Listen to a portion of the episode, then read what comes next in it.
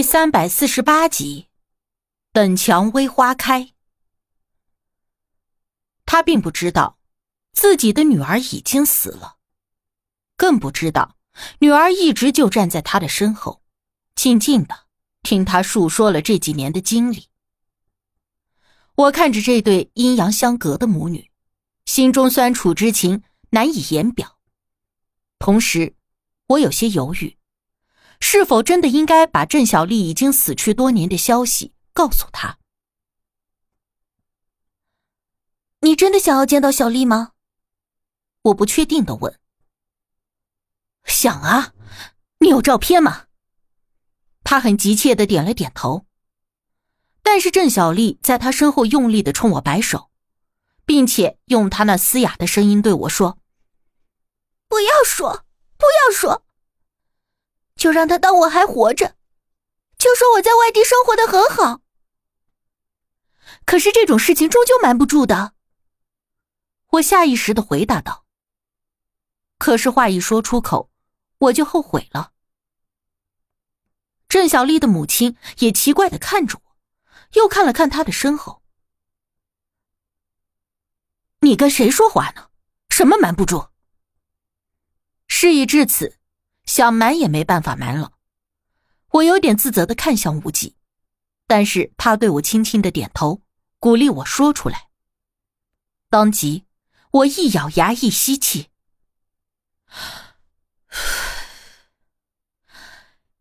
其实，郑小丽已经在八年前去世了。什什什么啊？郑小丽他妈惊愕的看着我。他已经去世好多年了，我以为您知道这件事。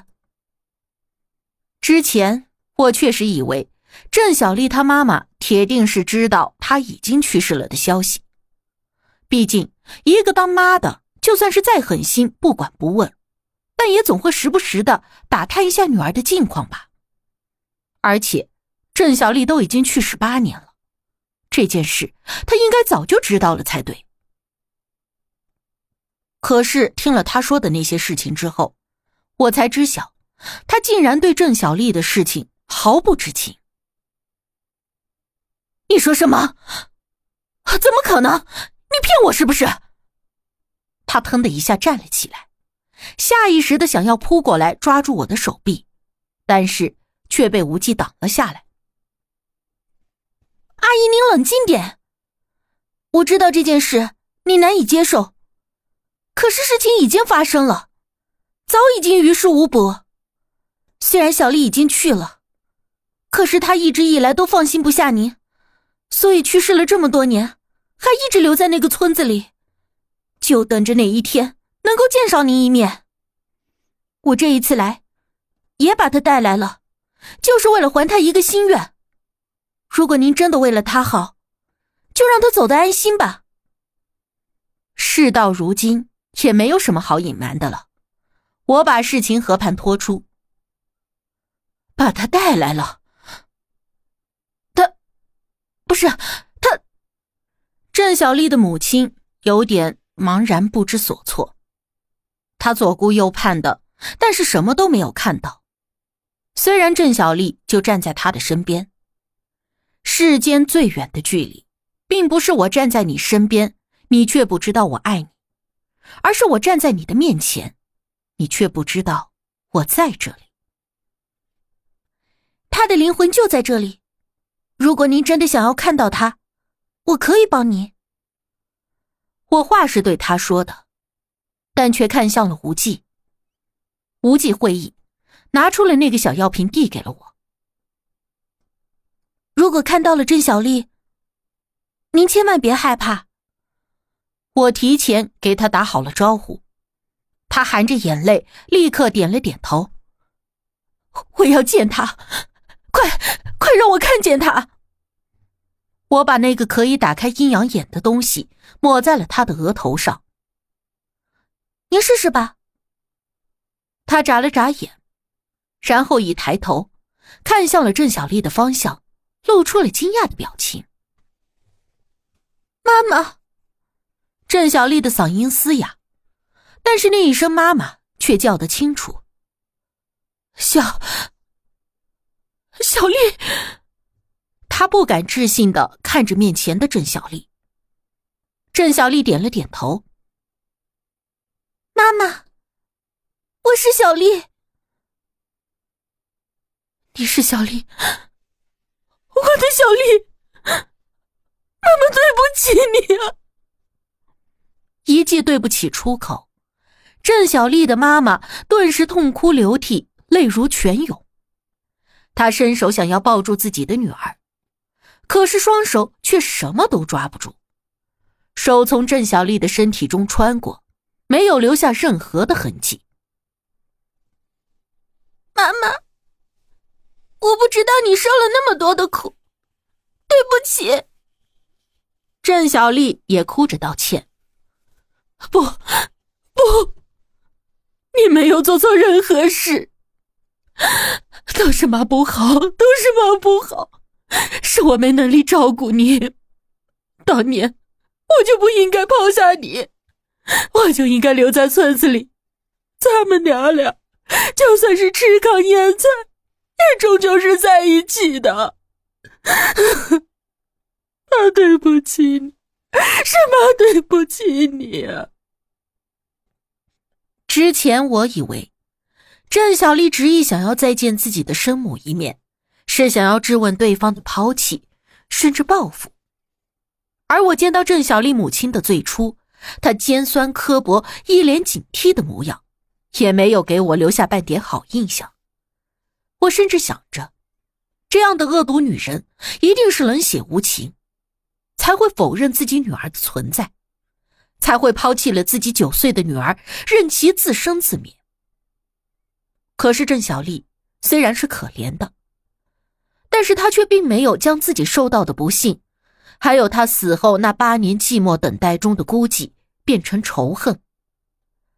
她一直以来，就只是抱着一股子想要得到答案的执念而已，而这个执念，从未伤害过任何人，甚至是那些伤害了他的人。而郑小丽的母亲。这个女人抛弃自己的孩子不管不顾，若只看这一点，她可恶至极。可是真正了解到她这么做的目的和这些年的经历之后，反而对她也就恨不起来了。虽然她做的事情不对，可毕竟出发点也不坏。况且她经历了种种，才造就了她如今的性格，这也怨不得她。怪只怪他走错了路，选错了人。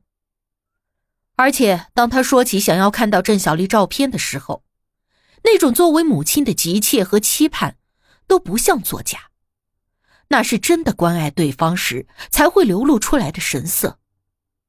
这对母女都有做错的地方。郑小丽错在，如果当初坚强一些，而不是选择自杀。如今，她或许还有机会和母亲团聚，重新开始。他的妈妈错在，如果当年不是想要妄图依附男人而获得温饱，也就不会落得今天这样的境地。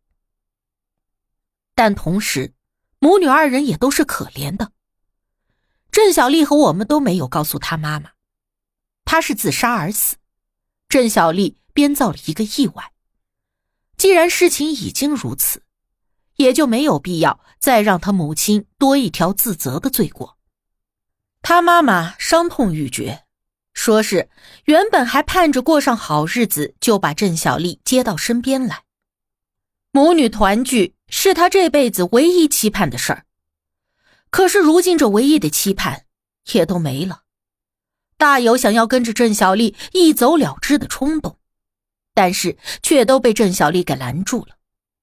郑小丽对她妈妈说：“我还有很多的事情想做，却没有做过。我希望妈你能够帮我完成我的心愿。我这辈子从来没有求过您什么事，我希望你能答应我这最后的遗愿。你说，你说，妈一定都答应你。”你说什么妈都答应你，就算是拼了妈这条老命都行。郑小丽露出了笑容。她请我用纸笔记下了她的遗愿。我听说，南方的冬天也是绿色的，天气也是暖和的。我希望能看一看南方的冬天。郑小丽看着她妈妈，慢慢的说着自己的心愿。我在旁边一笔一画的小心记录着，生怕错漏了任何一个字。妈去，妈去帮你看看，去看看南方。绿色的冬天，他妈妈用力点头，承诺愿意帮助他达成这个心愿。我一直都很喜欢蔷薇花，但是我的坟旁只有一棵桑榆树，每到夏天都有好多虫子。希望妈你能够帮我把榆树移走，然后帮我种一株蔷薇，然后照顾它们。一点点的长大开花，我希望我的坟前每年都能够开出大把大把的蔷薇花，要粉红色的。郑小丽边说边想，好像他的眼前已经出现了满眼粉红色蔷薇的美丽画面。好，妈给你种，妈明天就回村里给你种。郑小丽的妈妈用力的点头。还有，我一直都很喜欢小狗。如果妈你搬回村子里住，就养一只吧，不但可以给你看门作伴，也就当是为我养的了。你每年还可以带着小狗来看我。甄小丽笑眯眯的说：“好，妈都答应你，都答应你。”嗯我的愿望就是这几个了。如果妈妈你能帮我完成，我一定会很开心。郑小丽被我们带走了。无忌说他是自杀，并且在世间徘徊许久，并不容易转世，需要超度。所以我们后来把郑小丽带了回去，但是她妈妈却以为郑小丽达成所愿之后就幸福的上了天堂。回城的路上，我问郑小丽，是否已经了却了全部的心愿，因为之后我们就要送她离开了。我已经心愿达成，随时都可以离开了。你后来说出了那么多的心愿，其实是希望用这些心愿留住你妈妈吗？我问她，郑小丽笑着点了点头，她说。等到蔷薇花长大一些，等他妈妈看过的南方的冬天，等着小狗长成大狗，这一晃，好几年就会过去了。到时候，他妈妈应该就可以从悲痛中走出来了，而不会再想着结束自己的生命去陪着他了。